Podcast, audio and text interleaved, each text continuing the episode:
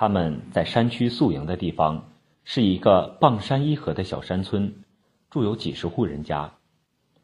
雷锋他们刚到的那一天，村里的乡亲们听说部队要住在这儿，家家户户无不主动的又腾房子又腾炕，非常热情，都争着要战士们住到自己家去。雷锋一见这里群众的穿戴和房屋的外表，就看出这村子并不富裕，住房也不宽敞。于是他叫大家先把背包放在村头，然后。带着几个同志挨家挨户的走访查看，问寒问暖。他发现，乡亲们的住房多半是南北炕，有的两三代人住在同一间屋子，的确是比较挤的。如果让同志们再住进去，势必给乡亲们添加困难。不管如何，也不能这样做呀。雷锋正在思考这个问题，小鱼。高高兴兴的跑来说：“班长，走，住处已经安排好。怎么安排的？”雷锋忙问。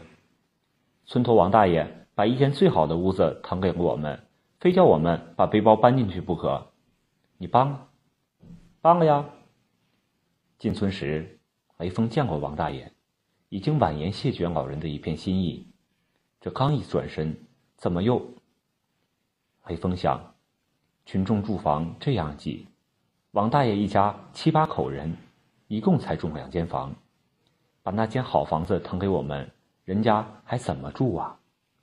他招招手，把全班的同志叫到身边，说出自己的想法：咱们宁肯住在外边，也不能给乡亲们带来不便和困难。小鱼说：“群众那么热情，腾出房子咱们不住，这好吗？”雷锋说：“群众关怀咱们，咱们应当感谢。可是咱们更应该体贴群众的困难呀。”战友们知道，在班长心中，群众能力是高于一切的。可是不住老乡家，这山沟没遮没盖的，住什么呢？何况现在是春寒季节，总不能住在露天地吧？雷锋思考了一下。马上把大家带到村后山跟前，按照战备要求，选了一处比较隐蔽的地方。经生产队同意后，叫大家先动手修车厂。你们先把汽车的住处搞好，我去想办法解决大家的住宿问题。雷锋说罢，径直到后勤器材处的驻地去了。后勤器材处的领导同志们听说雷锋关于住房问题的汇报，表扬了他们关心群众的做法，并且马上批给了他们一顶军用帐篷。当天晚上，这顶帐篷就在新开的车厂附近搭了起来。大家说服了村头的王大爷，高高兴兴地把背包搬进了新的住处，他们的山区生活就这样开始了。村里的乡亲们指着这顶军用帐篷，经常对外村人说：“你看，我们村又多了一户人家，这些同志真是没比的。”春耕大忙的时节到了，山村群众起早贪黑的在地里忙。